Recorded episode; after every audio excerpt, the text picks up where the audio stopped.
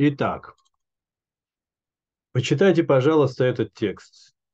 Это наша сегодняшняя Мишна из Перкей Авод.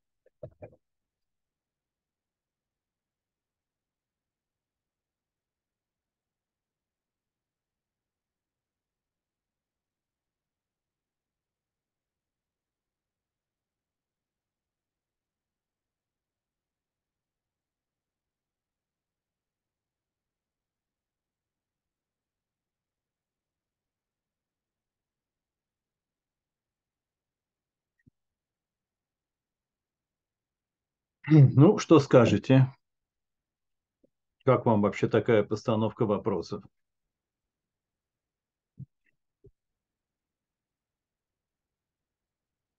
Добрый вечер всем. Оксана говорит, очень серьезно все это. А что именно, Оксана, серьезно?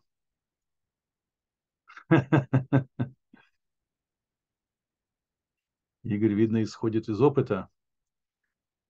Давайте смотреть, что к чему в нашей Мишне. Ну да, не в смысле.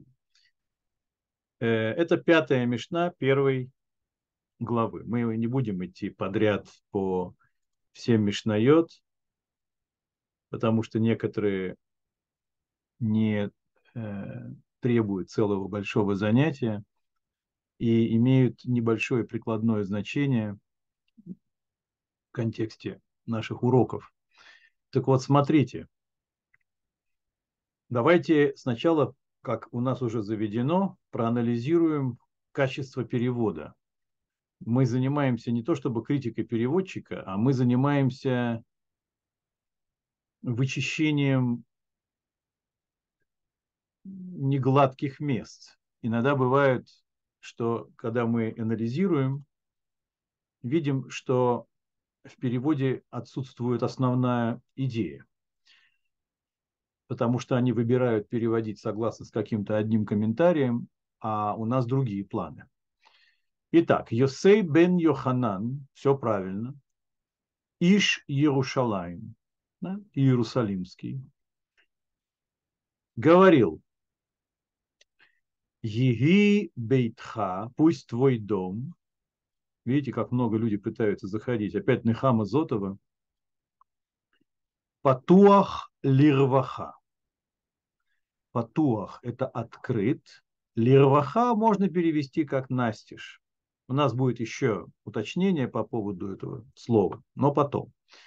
Вею аниим, и пусть бедные, бедные люди будут бней вейтеха, домочадцами, дословно сынами твоего дома. Дальше. Аль тарбе сиха им хаиша. Не множь бесед или разговоров с женщиной. Значит, здесь написано с женой. Правильно написано. И это видно из продолжения нашей Мишны. Почему здесь не сказано с твоей женой? Могли бы написать с твоей женой, а написали просто с женщиной, но из-за того, что есть определенный артикл «гей», кто знает, это та самая определенная женщина. А значит, конечно же, речь идет о жене. И он Мишна добавляет, «Бе и что о его жене сказали?»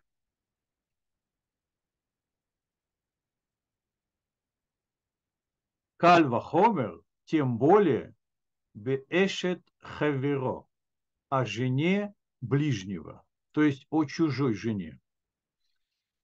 Отсюда сказали мудрецы, Коль зман всякий, кто множит беседу с женщиной, горем раа причиняет себе зло или вред, увотель медиврей Тора и отвлекается от Торы. и в конце концов Софо Йореш Гегином.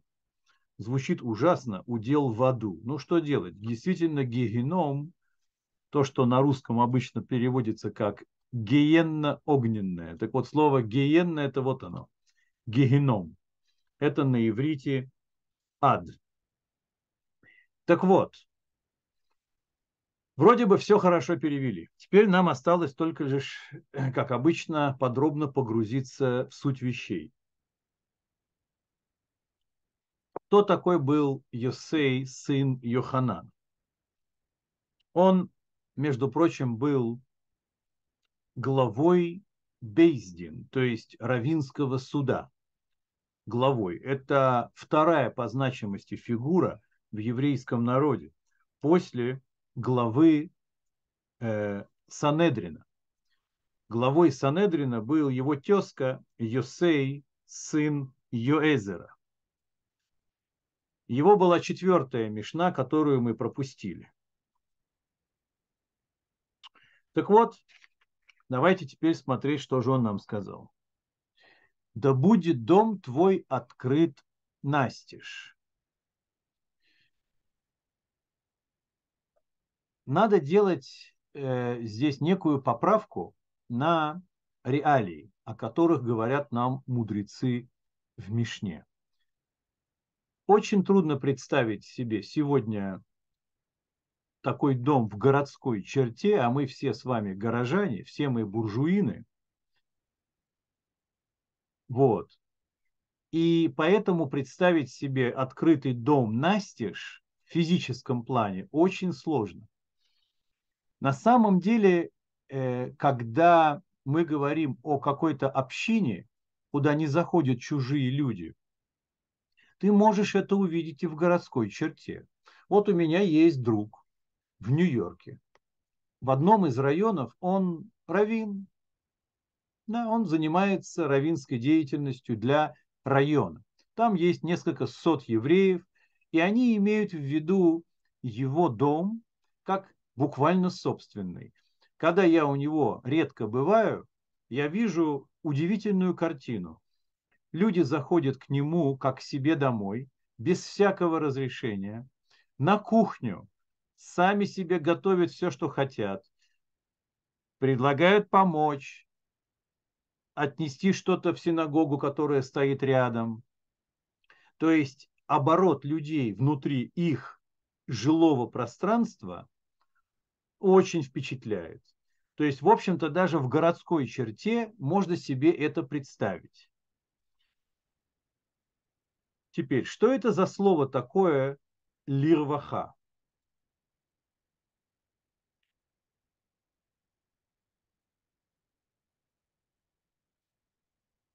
А здесь переведено как настежь, открыт настежь. Э, здесь имеется в виду все-таки реалии другого времени немножко, когда э, дом находится там Э, не в плотной городской застройке, а стоящая отдельно. И люди не боятся того, что придут какие-то нежелательные люди. И дом должен таким образом быть открыт, чтобы человеку не нужно было даже искать, как в него зайти. Мы знаем, что такое описание дается гостеприимному праотцу Аврааму, что его дом был открыт на четыре стороны света, чтобы любой гость мог зайти беспрепятственно, с любой стороны. Написано в Талмуде, целый трактат небольшой, который занимается этой мишной, перке, а вот нашими мишнает, следующее, что а, этим же качеством гостеприимного хозяина обладал также Иов. Вы помните Иов? Мы его упоминали как-то, страдалец, который пережил больше, чем какой-либо другой индивидуальный страдалец. человек из достойного, уважаемого, богатого, счастливого превратился в нищего, несчастного и больного в одночасье. И 40 глав его утешают его друзья, а он отказывается признать, что он согрешил и что он вовсе не заслужил всего этого. Это считается верхом вообще э, э, такого религиозного экзистенциализма и э, стоит особняком. То есть рядом с этой книгой Шекспир просто комик, даже в своих самых мощных трагедиях. Так вот, э, между прочим, в скобках, написание книги Иов еврейская традиция приписывает не кому-нибудь, а Моше, Моисею. То есть помимо Пятикнижья еще книга Иов. Просто Иов был современником. Иов был как раз в то поколение, когда еврейский народ уходил из Египта. И эта книга настолько загадочна, настолько потрясающая, что из нее черпают этими тысячелетиями, черпают все новые и новые смыслы. Так вот, смотрите, откуда мы знаем, что Иов тоже так жил, что его дом был открыт для всех со всех сторон, а потому что он, когда анализирует, за что же интересно постигли его эти бедствия, он говорит, что на улице, на улице не увидишь спящего пришельца, ну то есть вне моего дома. И двери мои открыты настежь. То есть он считает нужным указать на верх гостеприимства как огромную заслугу, когда речь идет о том, что он совершенно не за что был, ни за что, то есть был наказан, повергнут в трагедию. Идем дальше. Посмотрите, э, что, какую проблему решает конструкция, в которой есть э, вход с четырех концов. Представьте себе. А для того, чтобы люди, которые смотрят там, не знаю, прохожие, они бы не увидели, как бедный человек заходит с одной стороны и с той же стороны выходит, например. А, он может выйти с другой стороны, и тогда этот вот стыд, что пришел он, чтобы получить некоторые блага и ушел, останется за кадром. Это одно из объяснений. Еще объяснение есть по поводу этого выражения лирваха. Давайте я вам скажу. Вообще, вот, например, в современном Израиле есть целое министерство, которое называется Министерство Реваха. Я не знаю, а, какой эквивалент есть э, в России, например. Вот вы мне сами подскажите, что это могло бы быть. Э, это министерство занимается благами для всех слоев социума. Блага, то есть заняты улучшением э, жилищных условий, льгот и так далее. Какое министерство у нас занимается здесь?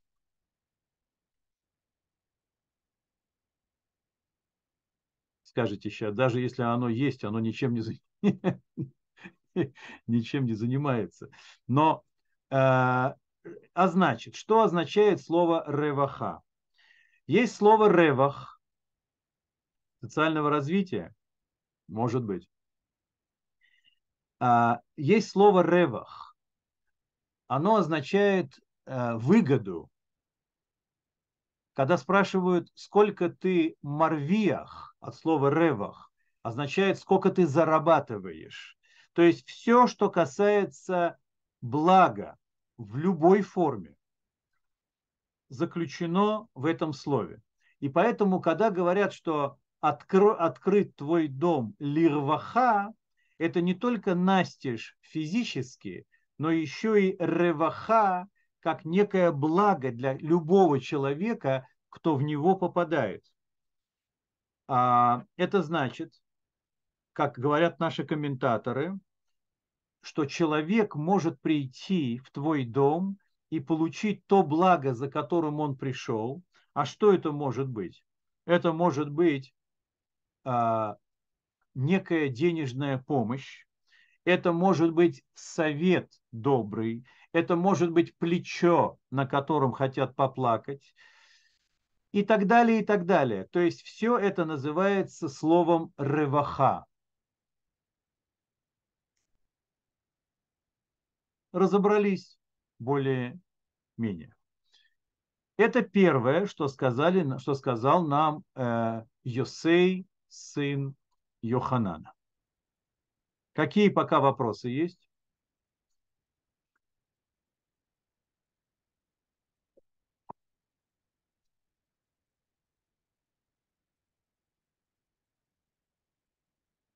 Министерство труда, кстати, может быть, Арсений может быть прав, да.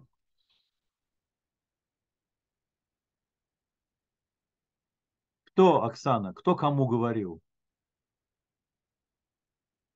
Иов?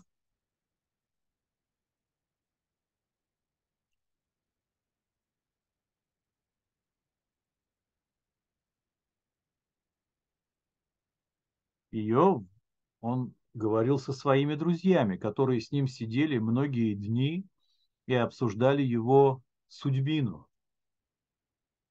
И он всю дорогу отказывался найти в себе хоть один грех, за который он от Всевышнего мог это получить. Окей. Пусть бедные будут у тебя как домочадцы.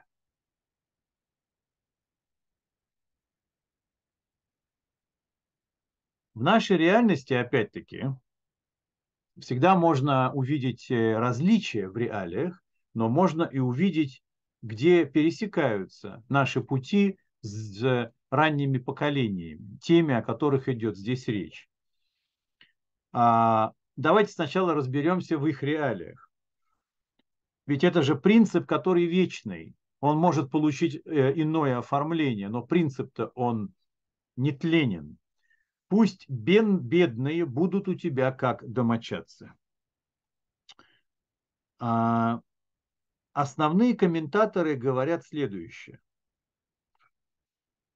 что ты должен бедному дать э, возможность, если у тебя есть такая возможность, зарабатывать на том, что он находится у тебя дома и помогает тебе вместо того, чтобы брать просто там, ну, в тех реалиях это могли быть и рабы, но э, акцент здесь делается на то, что есть такая возможность, чтобы люди, которые нуждаются в чем-то, могли бы благородным образом заработ, зарабатывать, и тогда у тебя два плюса у тебя невероятная заслуга, что ты оказываешь помощь, самую-самую э, дистиллированную, можно сказать. Человек зарабатывает, пусть немного, но честно и не испытывает никакого стыда,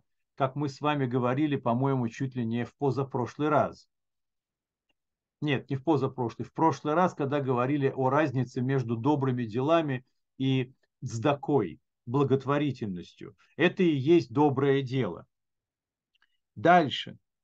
Другое объяснение, что относиться нужно к этим людям так же, как ты относишься к своим домочадцам, что ты должен встречать их с улыбкой и с радостью, и заходить в твой дом и пользоваться твоим имуществом, но на люди же не дикие совсем, они прекрасно понимают, где есть э, граница дозволенного. Но то, что они могут прийти, и вы знаете, какое это дает чувство? Это удивительное чувство, которое возникает у человека. Во-первых, это очень большая любовь между людьми, сразу. Чувство благодарности и, главное, чувство большой надежды. Вы знаете, а, что обычно говорят люди, которым очень сильно кто-то помог? Они говорят почему-то не о каком-то счастье и даже не о какой-то радости. Они говорят о надежде. У людей начинает брезжить надежда в душе. Почему-то доброе отношение, улыбка хозяина и приглашение войти и чувствовать себя как дома, они что-то очень глубокое делают в душе что люди называют как некая надежда. То есть жизнь у них могла не сложиться, но такое отношение дает им надежду на будущее. А мы знаем, что лучше, лучшей поддержки, чем чувство надежды, не существует. Так вот, э, когда человек может пользоваться у тебя дома твоим имуществом и при этом не спрашивать разрешения,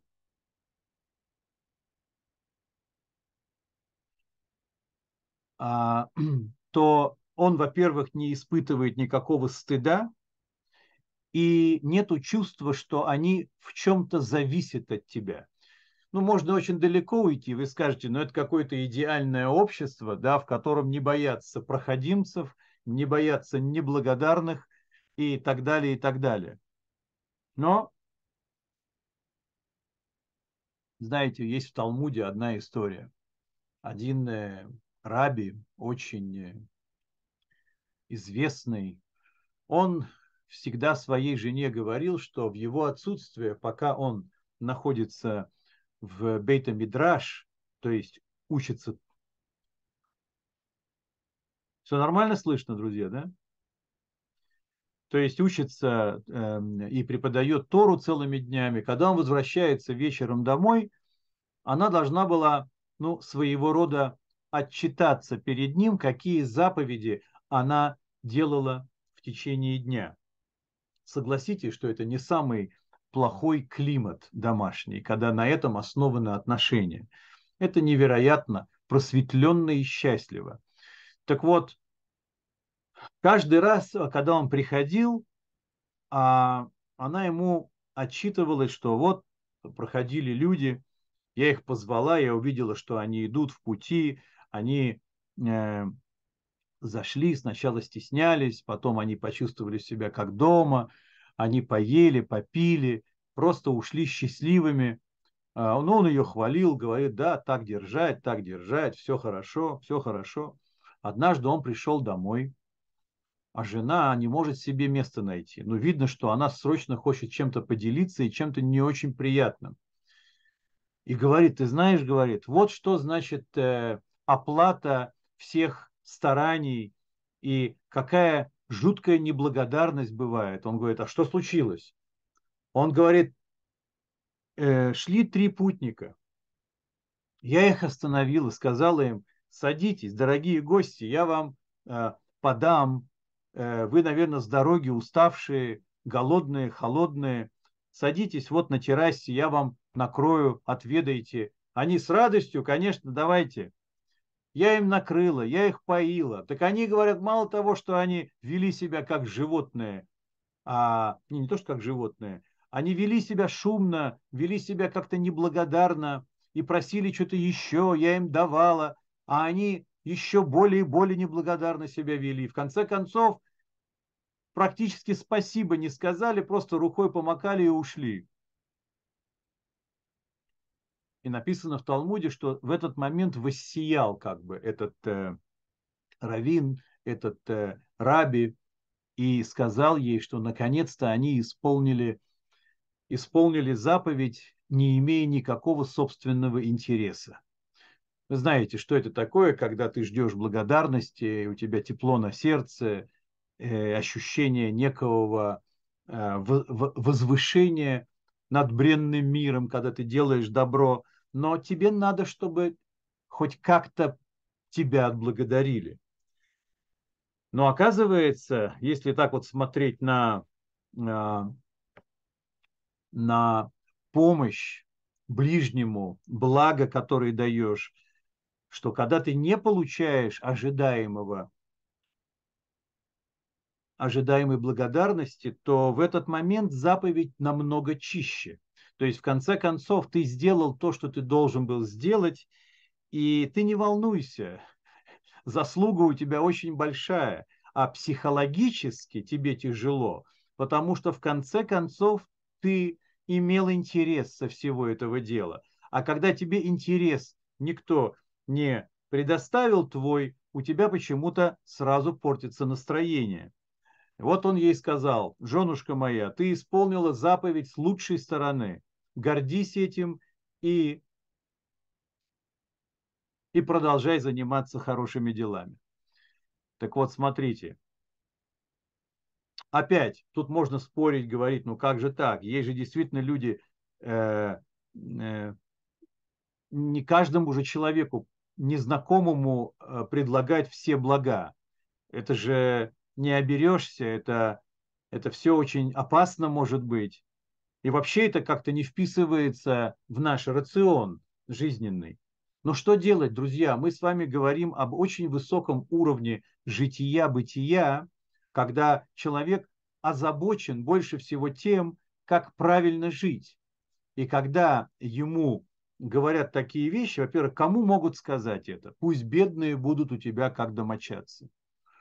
Ну, друзья, э, это можно сказать человеку, который состоятельный. Если сам человек бедный, то вряд ли он э, может позволить себе э, отдать свое имущество так, чтобы им пользовались спокойно и свободно.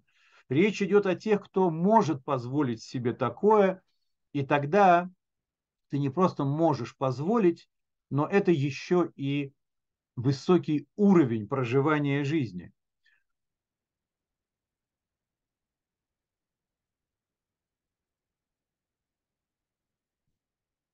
Хорошо. Теперь мы подходим к самому интересному.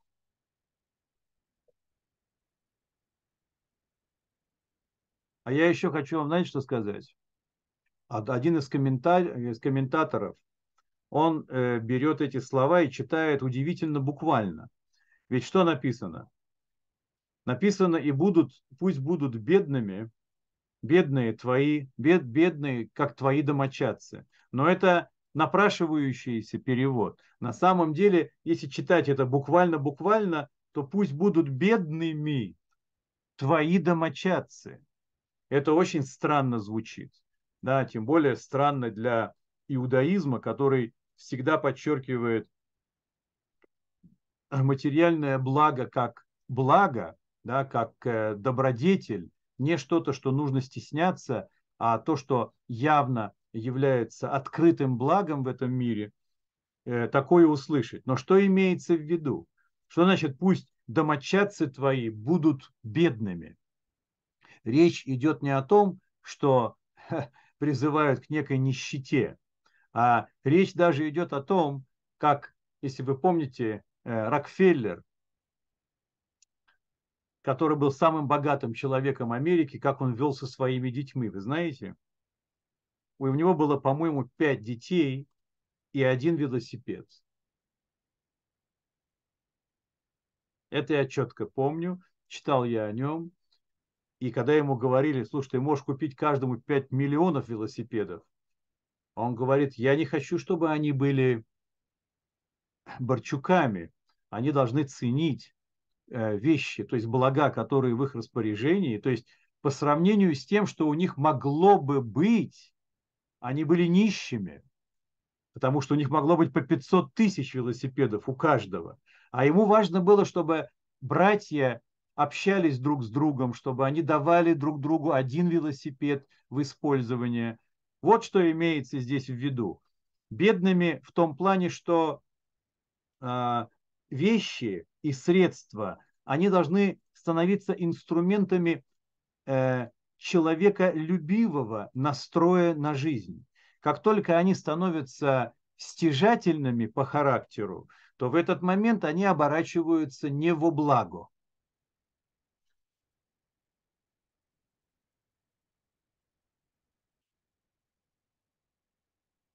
Итак, у кого есть вопросы? Или нет вопросов? Оксана, что вы молчите?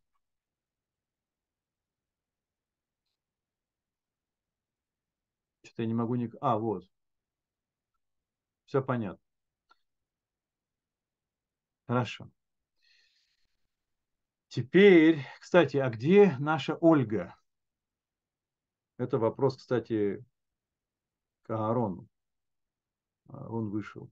А, нет, Арон не вышел. Ольга Улыбина, которая была, она была на каждом нашем занятии, начиная с первого. Надо выяснить. Итак,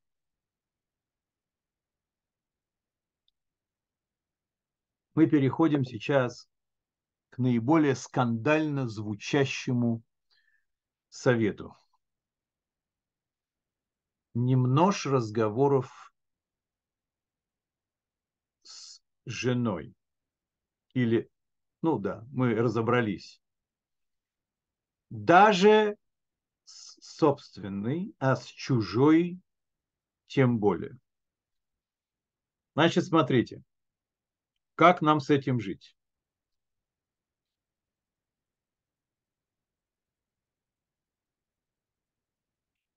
Как нам с этим жить?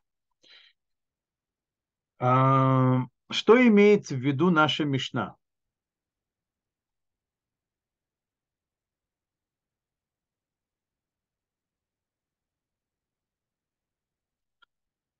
Некоторые комментаторы говорят,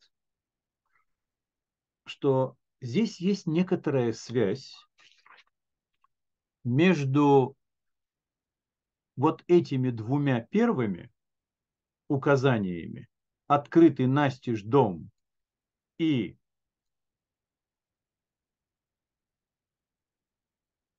наличие людей в нем постоянное связано с тем, что не надо умножать разговоров с женой. Как можно связать две эти вещи?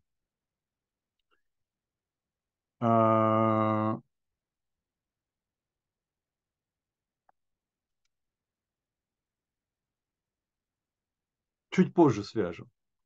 Я, я знаю, но лучше чуть позже. Пока что, пока что, давайте разбираться дальше. Конечно же, мы не говорим здесь о том, что вообще нужно свести на минимум разговоры со своей собственной женой. Речь идет не об ограничении разговоров как таковых, потому что, конечно же, все, что касается дома и важных семейных решений, никаких ограничений здесь быть никаких э, быть не может. А, вот, я вспомнил. Давайте мы сначала свяжем с предыдущими двумя. Э, смотрите. Да, нужно держать дом открытым. Да, нужно людям, которые ищут там благо, находиться в нем. Но при этом среди тех, кто может прийти, есть женщины. Это же не только для бедных мужчин или просто для бедных гостей. А речь идет о том, что, э, да, муж мужчин. Речь еще идет о том, что там могут быть женщины, и вот с этими женщинами нужно свести разговор к минимуму. Большая опасность есть, в принципе, а, вести какие-то безответственные разговоры с чужими женщинами и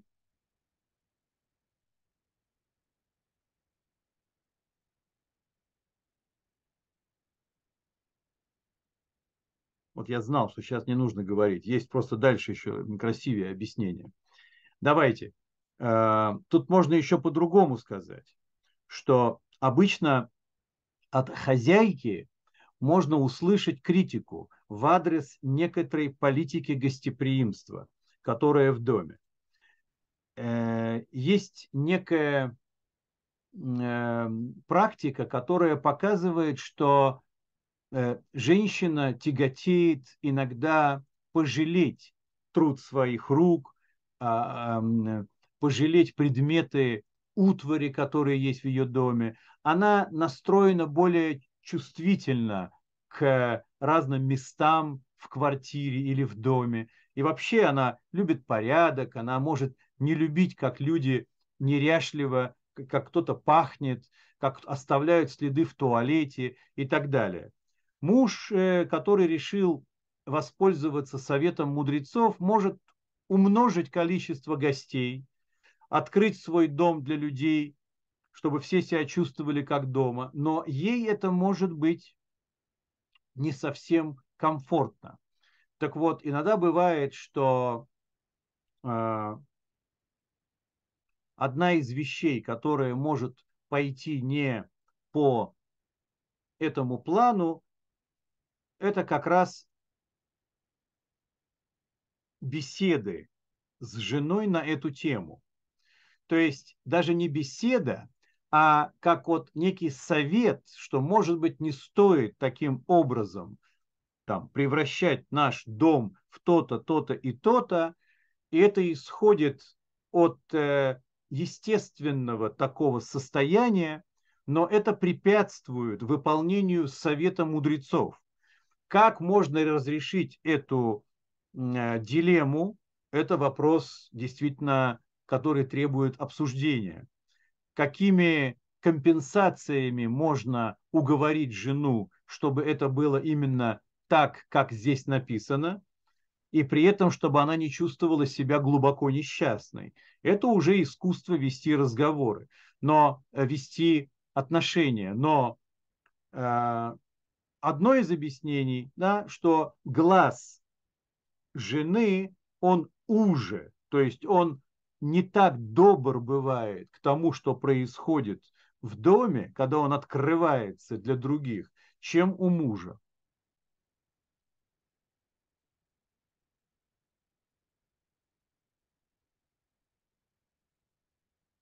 О, Арсений, к этому мы еще придем. Женщины более коммуникативны, я думаю, а мужчины могут и болтнуть лишнего. Это еще впереди. Пока что давайте выбираться на нашу, э, на нашу основную тему. Итак, разговоры за женой.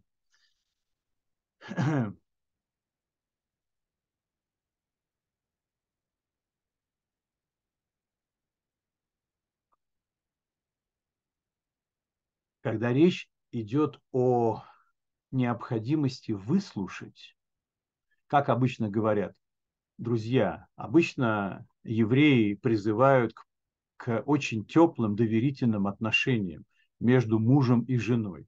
Как же можно тогда обойтись без разговоров? То есть где граница, когда разговоры становятся лишними? Ведь эти два человека должны быть близки друг другу, как никто ни к кому другому. И если не они с друг с другом будут много разговаривать, то тогда кто должен много разговаривать друг с другом? Так вот на это говорят. Тебе говорят, не множь разговоров, имеется в виду, ты не говори много, она-то пусть говорит. Женщине необходимо, если отношения теплые доверительные, ей необходимо делиться с мужем практически во всем, что с ней происходит не говоря уже о каких-то ситуациях напряженных, когда э, добрый совет и поддержка ей необходимы. В такой ситуации не говорить, а точнее не слушать ее разговоры, это крайне неправильная политика. Я, знаете, однажды, я, однажды я вел сессию для, отдельно для мужчин, и для женщин по вопросам мира в доме. С мужчинами все прошло гладко. Они на откровение, на откровение не выходили, а вот когда я подсел к женщинам, там было 15 женщин, я помню, в Питере, в Питер я ездил, вот. И они, я не знаю, как они, как я их себе расположил, довольно быстро. Они начали такие откровенные вещи говорить. Меня аж красный сидел там весь. Вот. Причем при других женах. Это не то, что там один на один. И одна вдруг говорит, я развожусь со своим мужем, я больше так не могу. Все таки что случилось? Она говорит, он со мной не разговаривает. Как не разговаривает? Молчит, что ли, все время? Нет, говорит, он, он не дает мне говорить. То есть он не дает, он не дает мне рассказать ему все, что я хочу ему рассказать. Говорит, все, на сегодня хватит, а мне не хватит, говорит. Я, я, говорит, взрываюсь, я не могу спать, я не могу, я хочу со своим мужем говорить, а у него нет на меня сил. Я не могу с этим человеком больше жить. Представьте себе, да? Э, причем это не то, что было в шутку, это было полный серьез. Ну, пришлось немножко паруса ей приспустить, внушить надежду, это некие, некие приемы озвучить и так далее. Как бы то ни было, друзья, еще раз, когда говорят мужчине «не умножай разговоров с женой», имеется в виду «ты не инициируй». Она пусть инициирует, как сказали мудрецы, Всевышний отдал женщине девять десятых, девять десятых потребности говорить. Так дай ей тоже девять десятых. Итак, о чем же идет тогда речь? О каких разговорах? Речь идет о разговорах ни о чем. Пустые разговоры. Разговоры о покупках, разговоры о соседях, не говоря уже о том, что ты одной ногой уже находишь, находишься э, в запретах злословия, сплетен и так далее, и так далее. А оттуда уже выбираться очень сложно. Так вот, пустые разговоры, ни к чему не обязывающие, бесполезные, не укрепляющие отношений, вот о каких разговорах идет здесь речь, даже с женой. Так вот, смотрите, о жене его сказали, о жене его сказали, тем более о чужой жене. А, кто это вообще говорит?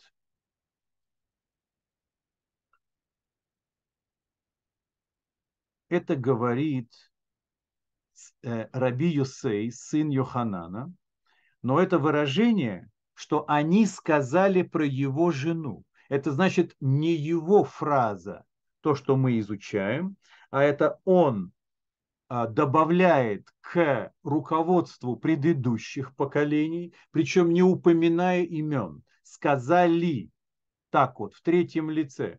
Они сказали, предыдущие поколения, о его жене, тем более о жене ближнего, чужой жене. Итак, после того, что Раби Юсей, сын Йоханана, утвердил нам, да,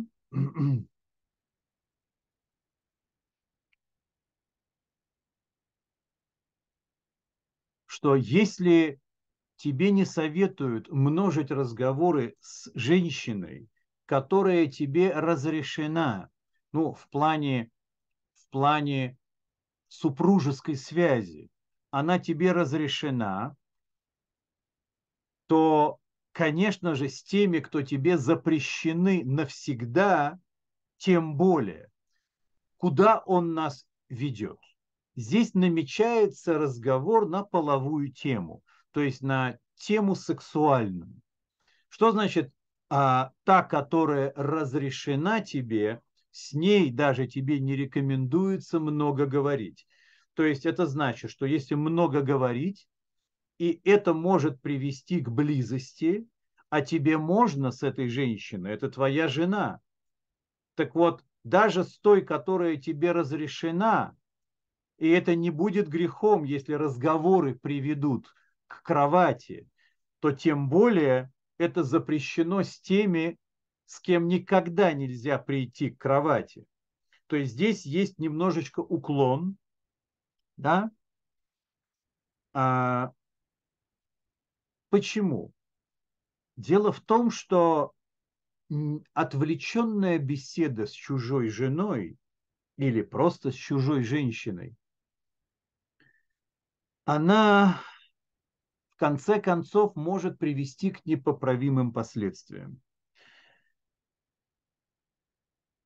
Мы взрослые люди, мы все прекрасно знаем, что когда мужчина с женщиной о чем-то говорят, они говорят всегда об этом.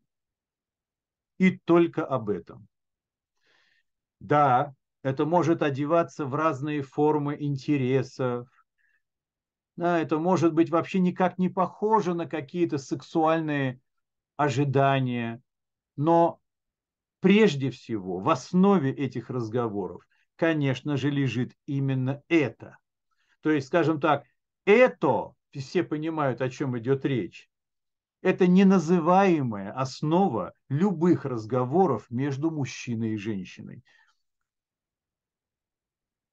Почему это так? Очень просто, друзья. Очень просто. Там, где речь, там желание. Речь является транспортом для доставки желания. Поэтому, когда речь идет о беседе невинной между мужчиной и женщиной, которая ему запрещена да, в плане отношений близких, это весьма опасная штука. Готовность женщины беседовать с чужим мужчиной ни о чем. Ну, то есть не конкретный вопрос, понимаете, вопрос, э, где лучше купить машину, спросила женщина у мастера по машинам. Это вопрос пока еще в рамках безопасности.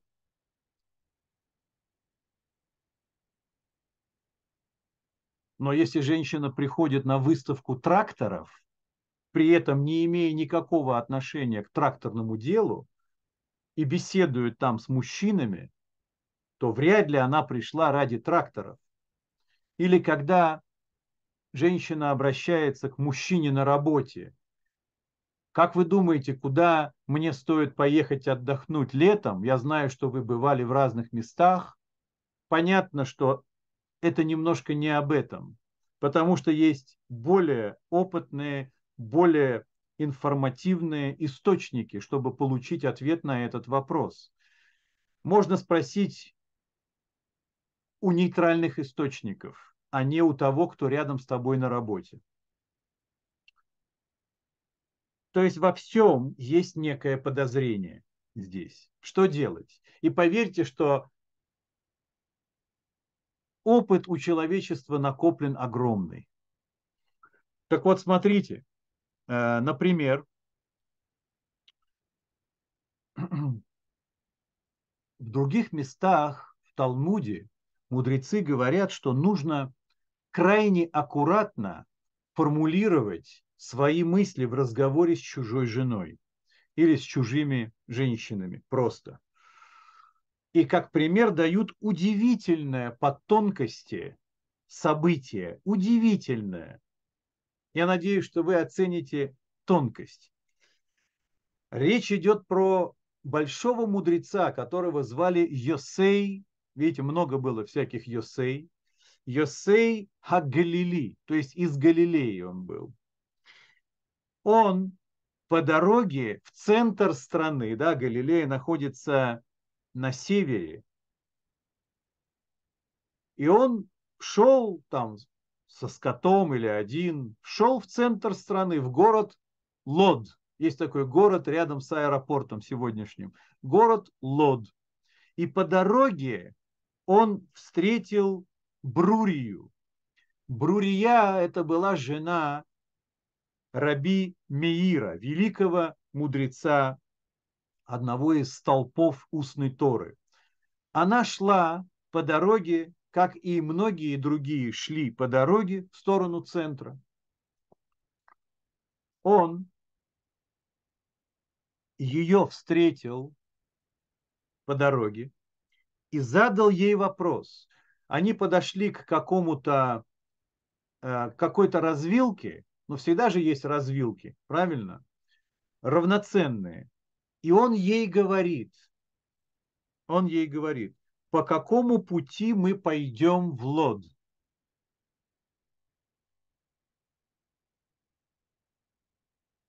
А она на него закричала и сказала,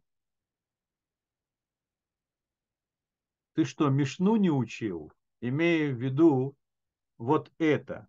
И говорит, ты должен был мне сказать, по какой дороге в Лод. Зачем ты сказал пойдем в Лод? Одно слово. Зачем он действительно сказал пойдем? Зачем присовокуплять чужую жену по своему пути? Казалось бы, такая мелочь. Вообще, кто обратит внимание? Но в тонкости это такое, знаете, это немножечко безответственно. Это значит, он приглашает к разговору дальнейшему тоже.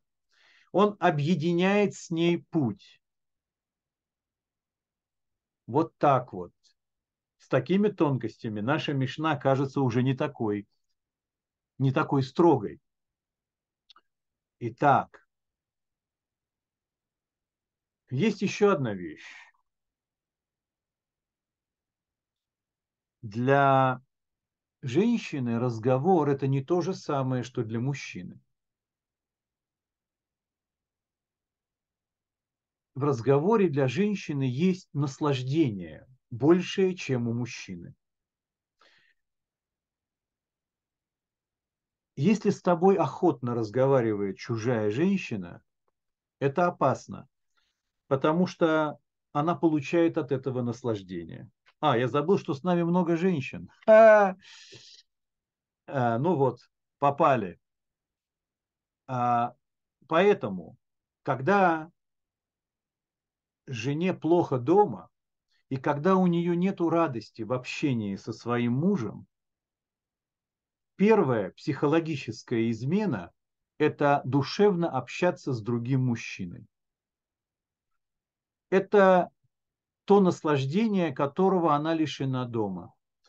Но за наслаждением такого душевного общения очень быстро приходит и все остальное. Уже открывший источник наслаждения, трудно его остановить. Поэтому, поэтому есть даже одно из объяснений, оно фигурирует даже в Мишне, только не в Перке, а вот в другом месте – что если увидели женщину, которая долго говорит с каким-то мужчиной, да, это некоторая юридическая зацепка да, в разных контекстах. Потому что женщина, когда говорит не со своим мужем долго, и видно, что она получает от этого какую-то там, никуда не торопится, будьте очень осторожны. Короче, друзья, сейчас вы, наверное, думаете, что-то мы не поняли, что-то мы живем в другом мире каком-то. Здесь у нас все спокойно. Спокойно, спокойно, поэтому 80% мужей изменяют. Потому что находятся женщины, которые с удовольствием общаются с женатыми мужчинами. Именно поэтому разговаривают с женатыми мужчинами. Идем дальше. Представьте себе, если все было бы не так. Представьте себе, что если бы женщины были как эта Брурия, которая за одно слово, почти пощечину, отвесила великому мудрецу. Представьте себе, как это взрывоопасно. Итак, Идем дальше. Есть такие комментаторы нашей Мишны, которые говорят, что немнож разговоров с женой имеется в виду, когда жена нечиста, да, ритуально. Ну, то есть она находится в период, в период месячного цикла и потом несколько дней после него по закону. Так вот, э, да, это очень строгий религиозный запрет. Никакая близость невозможна. Запрет смертного греха. Так вот, и тогда это кажется немножечко логичным. Если речь идет о ней в состоянии, когда она тебе запрещена, то это логично. Чем больше ты будешь с ней разговаривать, тем больше и тем легче будет, в общем-то, дойти до всяких нежностей. А там... Да, да, да, да. Аарон уточняет. Конечно, я сказал, в Торе есть запрет, для евреев такой есть запрет. Так вот, спасибо, Аарон. По-моему, это прозвучало вполне понятно. Так вот,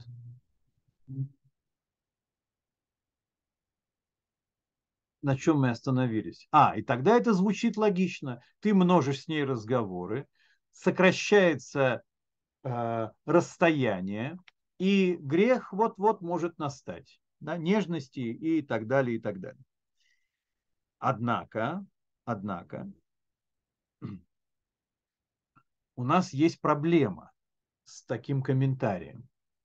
Он логичен, но у нас есть проблема, и поэтому мы его не принимаем. Какая у нас проблема? Смотрите. Согласно с этим комментарием, вот что следует, что по своей природе человек, ну в данном случае муж, да, мужчина, он устремлен к чему-то запретному.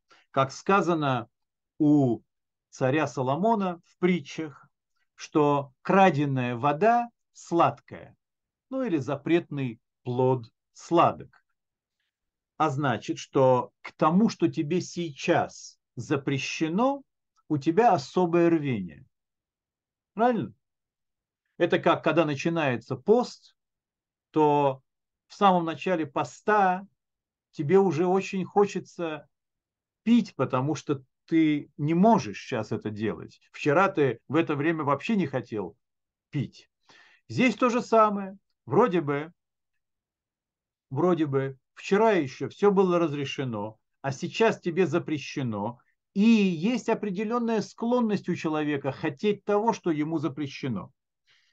О, однако, однако, друзья, в случае с женой, которая запрещена в иудаизме, в определенные дни, то здесь немножко есть несоответствие, потому что когда человек знает, что запрет скоро будет снят, а он скоро будет снят, то, в общем-то,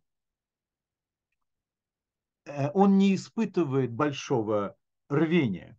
Это называется хлеб, хлеб в корзине. У тебя есть в корзине уже хлеб. То есть очень скоро ты снова можешь быть со своей женой. А вот если никогда не сможешь быть, вот тогда, тогда представьте себе, насколько это опасность, что запрет будет перейден выше. То есть с женой не так страшно получается говорить, потому что в конце концов ты знаешь, что через несколько дней все будет можно. Но с незнакомой женщиной, и, то есть с чужой женой или с чужой женщиной, она тебе всегда запрещена на всю жизнь. Никогда ты ее не получишь. Так вот, в этот момент дурное начало начинает трезвонить. Поэтому так опасно так опасно допускать вольности в общении с чужими женщинами. Понятно, да, какая здесь логика? Однако, однако, комментаторы, которые наиболее магистральные, они отвергают подобного рода трактовку нашей Мишны. Почему? Потому что в результате всего этого они говорят, что отвлекает тебя от Торы общение такое. Видите? Отвлекает тебя от Торы. Как одна из причин, почему не нужно множить разговоров с женой. А это работает даже тогда, когда жена не чиста ритуально. Поняли логику? То есть это не может быть поэтому обстоятельством в этой Мишне, потому что это обстоятельство совершенно не имеет отношения к причине, почему нельзя говорить. Тебя отвлекут разговоры как с женой, доступной тебе в данный момент, так и не с доступной. Поэтому они говорят, нелогично приписывать к этой Мишне это обстоятельство ритуальной нечистоты. Итак, так, начиная с этой фразы, отсюда, отсюда изречение мудрецов. Это уже не слова Йосея, сына Йоханана, а это уже Раби Иуда Наси, автор всей Мишны, который ее составил он делает вывод из слов Раби Юсей, сына Юханана, по поводу остального. Отсюда изречение мудрецов. Это уже не речение Юсей, сын Юханана. Тот, кто множит разговоры с женщинами, причиняет себе вред, отвлекается от Торы, конец его удел в аду. Значит, смотрите, Мы еще, между прочим, не сказали, хотя а, кто там писал? Алексей, по-моему, или Арсений? Арсений писал, да, что мы еще не указали причины. Почему же все-таки не стоит множить разговоров? А,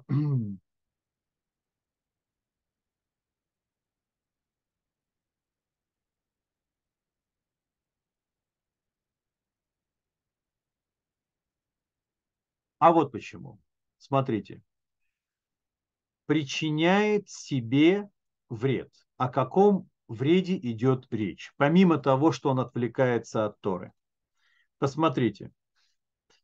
Например, когда муж приходит домой и рассказывает ей, как друзья его или сотрудники неуважительно к нему отнеслись. Есть жены, которые так это не оставят в покое. Есть жены, которые начнут разжигать огонь распри и войны. Они могут это взять близко к сердцу, и они могут стоять за дальнейшими порчами отношений со своими сослуживцами. Причем у тебя уже не будет возможности отыграть назад – да, ты будешь вынужден теперь начать войну. Откуда мы знаем? Как пример дается нам история с Корохом. Недавно была недельная глава Торы, которая называлась Корох. Кто такой был Корох? Корох был потомком из колена Леви. Он был правнуком самого Леви, сына Яакова и, в общем-то, претендовал на огромный почет. Вообще левиты, они же уже отделены от всех остальных евреев, который называется просто Израиль. Левиты – это те, которые должны сопровождать служение в храме. Но настал момент, и Моше, Моше Рабейну, Моисей, выделил из среды левитов, а сам Моше был левитом, он взял и выделил еще одну касту, которая называется коины, то есть священники. Это те, которые берут все, всю службу в святилище и потом в Иерусалимском храме в свои руки, и никто не может заменить их на этом посту. И они главнее, чем левиты. Левиты лишь сопровождают службу, а коины осуществляют службу. Так вот, друзья, что случилось там? Он назначил первосвященником и всех потомков его во все века священниками своего брата Аарона, в то время как он был таким же по статусу, как сам Корах. Корах – это тот вот самый, который, о котором я начал говорить. Что сделал Корах? Ведь когда надо было левитов назначить, дать им особенные права и прерогативы, нужно было побрить их абсолютно все волосы с тела, включая даже брови. Да, есть такая вот первый раз, да, для того, чтобы быть посвященными в левиты. И быть помазанными на такую службу. И приходит домой Корах, абсолютно лысый, без бороды, без усов, без волос. Нет, отрастет, не волнуйтесь. Но когда жена его увидела в этом состоянии, она ему начала говорить, какое... Э, а, нет, это он рассказал, он рассказал своей жене, что вот Моисей и Аарон, они вот так вот э, разыграли между собойчик, а всех левитов, значит, заставили побриться наголо. И она ему говорит, что? А все, что он делает, все, что он делает, он делает только, чтобы упрочить свою власть. И посмотри, до чего он дошел. Это же издевательство. Там, помимо того, что надо было бриться первый раз, надо было еще их брать буквально на руки и качать ими. Вот такое вот, такое вхождение в статус. И она это восприняла очень как большую обиду. И она начала его подзуживать кончилось тем, что он восстал против Моисея и против Аарона, и еще 250 соратников, которых он убедил в самодурстве великого Моисея, и кончилось плачевно. Земля разверзлась под всей общиной Короха и забрала их всех. Ну, там долгая история, почитайте главу Корах в свободное время, получите массу удовольствия. Так вот, в этом случае все буквально. Он рассказал своей жене, причинил себе вред, и конец его удел в аду, причем публичный. Дальше, что еще может быть? Друзья, не надо так далеко ходить. У нас есть разные леди Макбет Мценского уезда.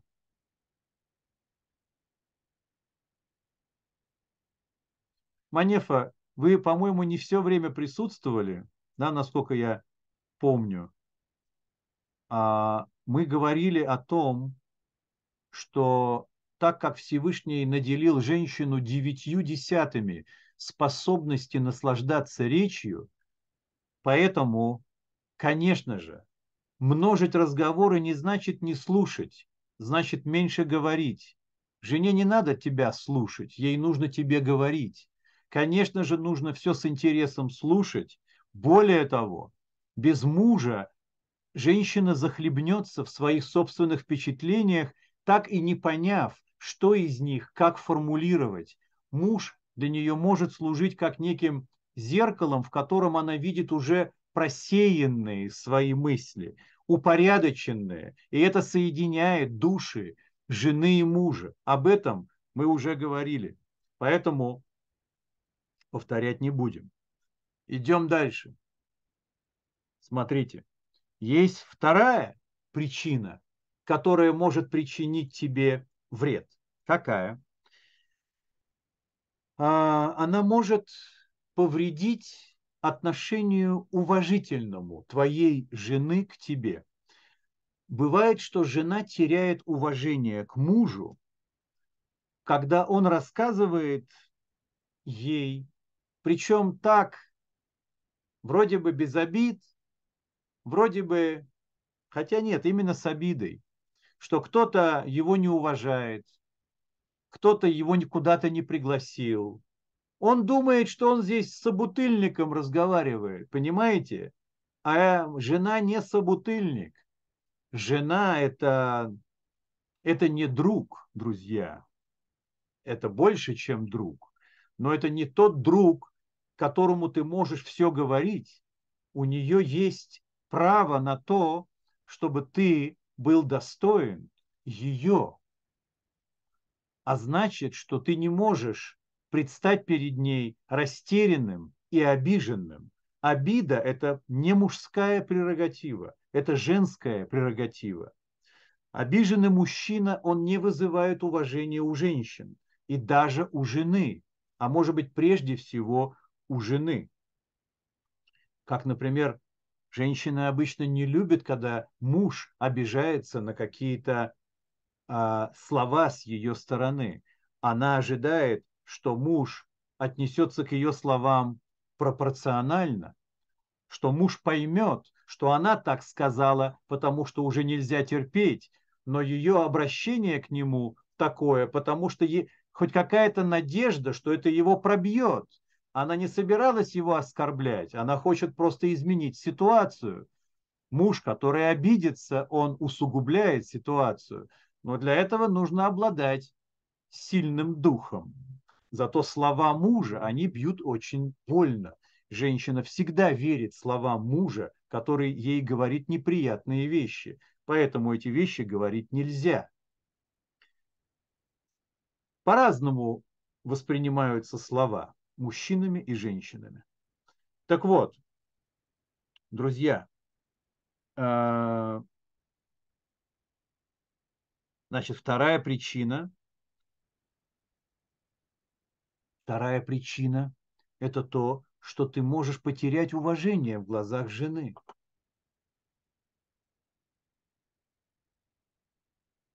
И еще, иногда когда муж слишком много времени проводит в пустых разговорах с женой, смотрите, тут нету стопроцентного попадания во все пары. Есть простые люди, которые наслаждаются простыми разговорами. И она никогда не потеряет к нему уважение за то, что он с ней хочет проводить весь день и болтать ни о чем. Но развитые женщины, да, которые еще хотят, чтобы муж куда-то рос, им не нравится, когда муж лезет с пустыми разговорами. Это значит, что он не ценит свое время. Это значит, что он его убивает. И хоть ей льстит, что он с ней убивает время, тем не менее он может потерять значимость в ее глазах. Понимаете, да? Ой, дальше есть еще одна вещь. Смотрите, когда многие люди общаются, даже просто муж с женой общаются, это разогревает все время его мужское, мужское, мужское влечение. Да, чем больше он рядом, трогает, обнимает, ласкает, не знаю, что еще делает, что-то там приговаривает, ласковые слова говорит, все хорошо но ты приучаешь себя к постоянной доступности какого-то э, физиологического влечения и в конце концов привыкаешь к этому наслаждению, ты, и ты относишься теперь э, особенно к этой доступности жены и к возможности все время испытывать какой-то пик наслаждения. И это ничего хорошего в этом нет у всего этого дела должна быть мера. Не как, как говорят мудрецы, чтобы не находились у своих жен как петухи, да, которые постоянно э, проявляют интерес. Вот. И в душе просто может возникнуть постоянная тяга к сладострастию. Да, это разрешено, пожалуйста, да, пожалуйста, она тебе разрешена и даже не возражает. Все хорошо. Но когда это становится качеством в тебе, между прочим, это качество может потом тебя вывести из дома, да, как только потеряешь интерес к жене. Соответственно, это опасная штука. Но это третья по значимости причина. Теперь есть еще одна вещь. Один из комментаторов, он не приводится в нашем анализе здесь, но я его из другого места привожу. В свое время очень меня порадовал. Посмотрите. Он говорит, что вот эта фраза «немнож разговоров с женщиной». Помните, на языке оригинала написано «гаиша» с женщиной, а не с женой. Это потом объясняется, да, что это собственный. Так он говорит, не зря они написали просто отвлеченно с женщины, имея в виду жену. А теперь смотрите, какая удивительная психологическая проработка темы. Он говорит так, когда мужчина много говорит, у него стирается разница между слушателями. Для него его жена становится просто женщиной.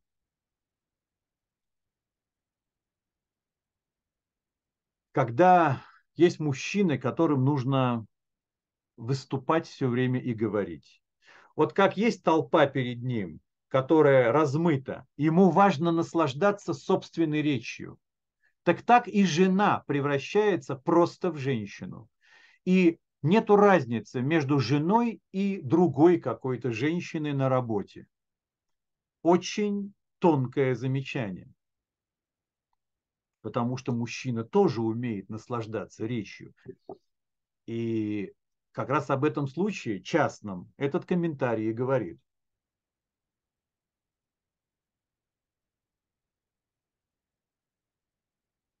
Ладно, не знаю, как это вошло или не вошло, последний комментарий. Мне он очень в свое время понравился. У нас осталось что? Посмотрите. Отвлекается от Торы ботель, ботель, то есть у тебя а, идет опустошение времени, которое могло бы быть занято изучением Торы. Значит, смотрите, тот, кто беседует со своей женой на ни к чему не обязывающую тематику, Опять, это несерьезное какое-то обсуждение семейного дела. Это не потребность твоей жены поделиться с тобой, и ты обязан слушать ее. Это все мы уже прошли. Речь идет именно о примерах ни к чему не обязывающих разговоров, как в собутыльнике. Так вот, вот такие вещи, такие вещи отвлекают тебя от предназначение. Здесь же речь идет, друзья, о людях, о религиозных евреях, которые прежде всего хотят быть постоянны в своем призвании. А где призвание религиозного еврея? Конечно же, в Торе. Тора – это океан, в котором можно, э, в котором можно провести всю жизнь и он развивает тебя, этот океан, он продвигает тебя. Есть заповедь изучения Торы каждый день и при любой свободной минуте. Соответственно, простые беседы отвлекают тебя от Торы, и они, между прочим, эти беседы не просто время занимают, а они отучают тебя серьезно мыслить вообще. Вот это уже серьезное, серьезное наблюдение. После пустопорожних разговоров человеку очень трудно настроиться на глубокое постижение текстов. Это знаете, на что похоже? Кто-нибудь в шахматы играет, друзья, из вас?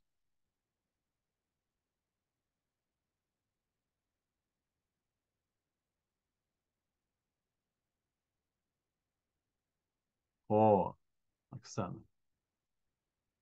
Нет, на нет и суда нет. А вот Диана и Фредди признались, что они играют в шахматы. Так вот, все шахматисты знают, что если сначала наиграться в блиц, то есть быстрые, очень быстрые шахматы, пятиминутки, трехминутки, то потом очень трудно переходить к серьезной партии. Ты играешь серьезную партию, но ты мыслишь необдуманными, э, провокативными и какими-то, э, как это называется, слишком рискованными комбинациями. Там, где мало времени, противник не сможет э, э, расколоть тебя, опровергнуть твои планы. Но в длинной партии еще как сможет. А ты не можешь перестроиться на стратегическое мышление. Ты все занимаешься тактикой. Так вот, точно так же и здесь. Представьте себе, что беседа ни о чем, она как блиц, она выветривает серьезность, а потом нельзя подступить к серьезной игре. Имеется в виду к изучению Торы. И что это значит, что в конце концов удел его в аду? Вообще, это довольно-таки редкое выражение. Обычно в иудаизме, особенно в таких текстах возвышенных, почти не упоминается гегеном. Да, это не, не путь в еврейство, все время говорить об аду да, есть более серьезные неприятности. Так вот, э, никто не отменял, безусловно, надо просто разбираться, что это такое. Э, да, это понятно, что это не детское представление о чертях и котлах. Там нет ни чертей, ни котлов. Там самое страшное, что есть, это чувство оголенного стыда. Ведь нет ничего страшнее для человека, чем публичный стыд. Так вот, там публичный стыд. Вот какой огонь там горит. Так вот, друзья, что это значит? Конец его удел в аду. Итак, как результат ни к чему не обязывающих бесед с женой,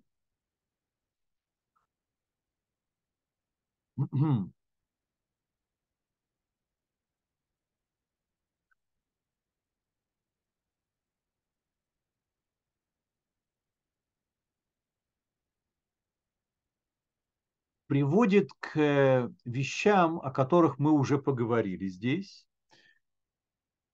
Но как вот, например,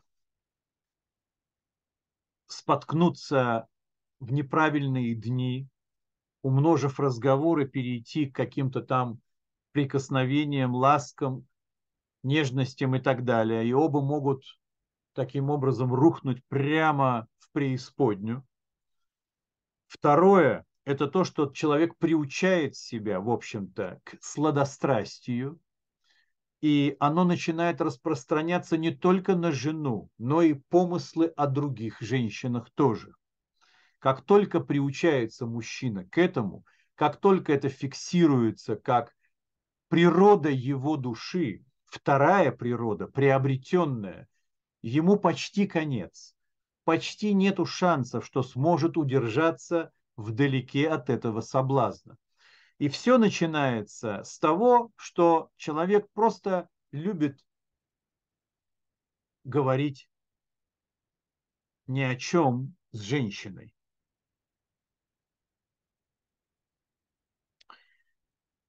На самом деле, а если речь идет о чужой жене, да, то там прямой путь. Там не просто уже какие-то нежелательные вещи, а это ведет прямо к нарушению смертных грехов. Ну, друзья, на самом деле есть очень много на эту мешну комментариев. Я старался пройтись по основным, но эм,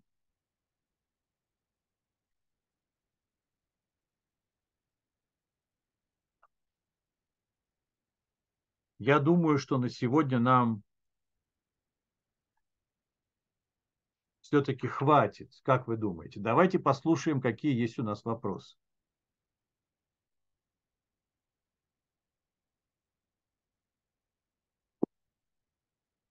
Да, друзья.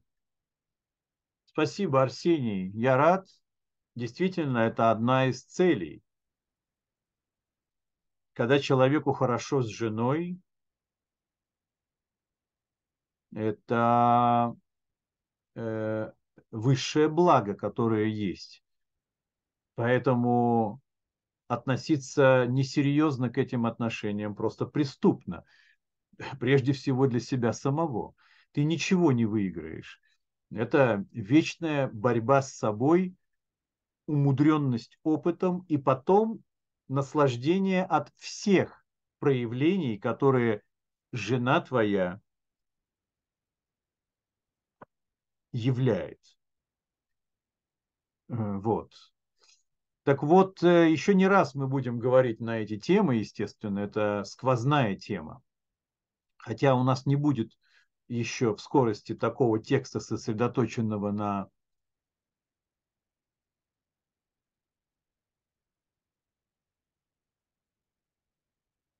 Так, Игорь задает вопрос из-под тишка.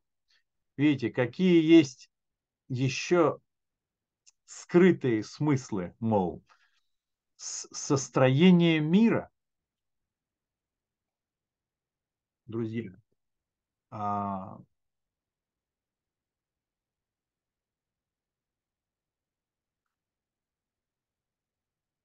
мне тут пишут, что сложно выбрать себе ту самую.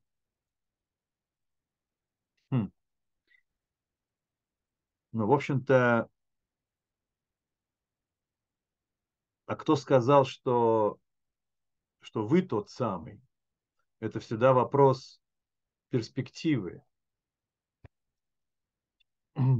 Всегда можно заменить вопрос, а подходит ли мне она, на вопрос, а подхожу ли я ей.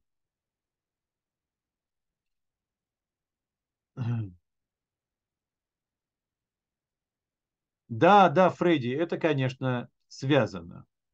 Это связано действительно дружба – это дружба всегда с надеждой. С надеждой на то, что приключится слабость у этой самой твоей подруги, и все равно окажетесь да, в известной ситуации.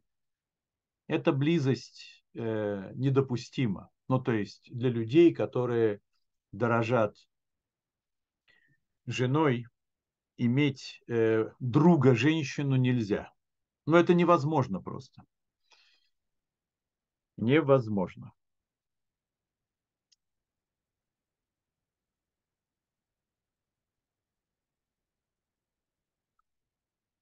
Конечно, Оксана, посмотрите, как Брурия осадила большого мудреца.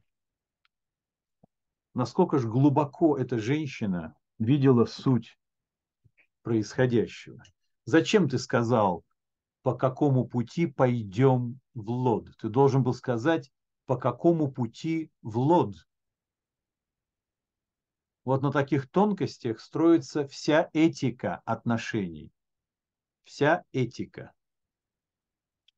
Не говоря уже о том, что женщины невероятно чутко отслеживают лишние слова. И они знают всегда, какое слово сказал мужчина, и он не должен был его говорить. То есть пример Брурии, наверное, это прямо как вот для всех женщин, которые и так все знают.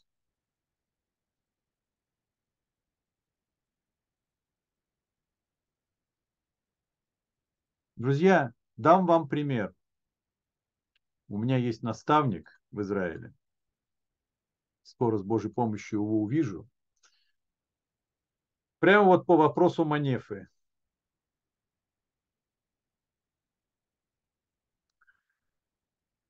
Я был свидетелем удивительной сцены.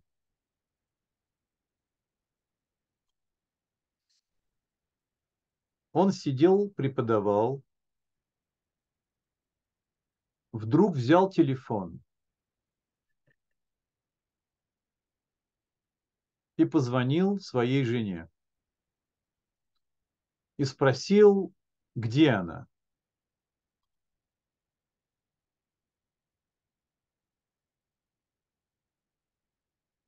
Сейчас, Сергей, э, где она? Она, видно, ему ответила, что она как раз сейчас э, купила в магазине что-то и собирается идти домой. Ну, тут магазин, наверное, на расстоянии 500 метров от дома. Так знаете, что он сделал? Он сказал, что он вернется через 10 минут и ушел. Он просто пошел помогать жене донести пакеты до дома. Ему жена важнее, и их теснейшая связь, чем его занятость на уроке Торы. Он потом вернется и продолжит. Но посмотрите, о ком он думает во время урока Торы. А вы знаете, что в результате произошло? Казалось бы, как он мог прервать урок Торы? Это же важнее. Ни в коем случае. Он этим уроком, может быть, спас отношения нескольким семьям, одним своим примером. Вот что такое динамичное отношение к разным прописным истинам. Нет прописных истин, а все равно жена важнее всего. Нету благословения с женой, нет благословения ни в чем. Всевышний посылает тебе блага не для тебя, а для твоей жены. Если жена плачет, ты ничего не получишь. И так далее, и так далее. Поэтому, поэтому пусть каждый делает свои выводы. Сергей спрашивает, а подхожу ли я ей? Как в этом разобраться? О, для этого надо еще дорасти. Потому что сначала же ты думаешь, а подходит ли она мне? Вот когда мы уходим от вопроса, подходит ли она мне,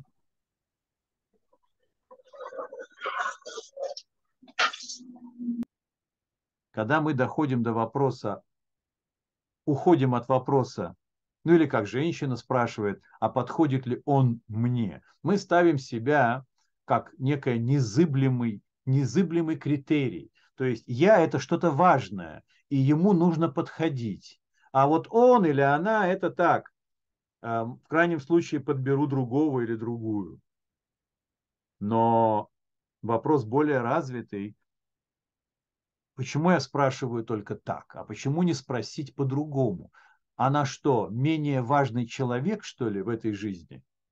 Да? Может быть, есть что-то, что я могу для нее сделать, чтобы ей со мной было радостнее жить. И тогда, безусловно, в этот момент и она будет мне более подходящим. Там же речь идет о взаимной инвестиции.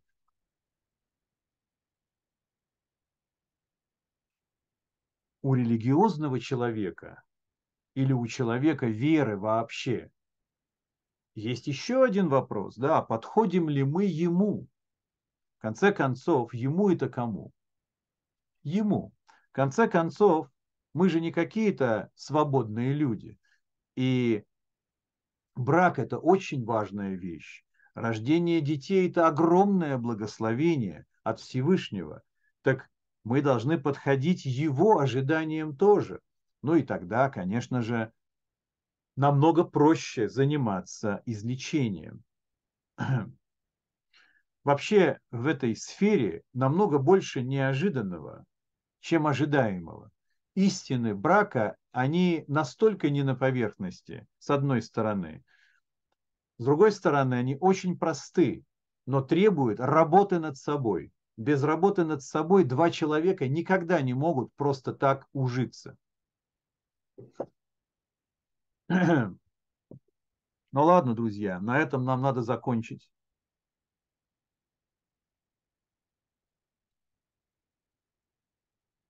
Причем здесь Всевышний. Когда мой учитель встал из урока Торы и пошел помогать жене, это не значит, что он предпочел жену Всевышнему, потому что Всевышний от него требует, чтобы он со своей женой был единой плотью. Написано в Торе в самом начале. Как она должна к нему испытывать рвение, желание и влечение, так он должен оставить все и срастись в ней в одну плоть. Это первая заповедь Адама, прародителя всего человечества. Так что Манефа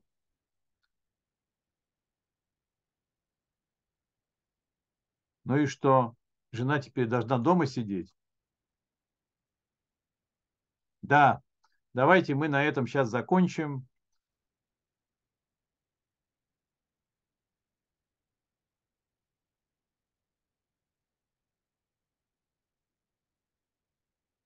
Сергей, но это превратное понимание. Что значит должна быть копия меня? А может это, а может оригинал не заслуживает копию?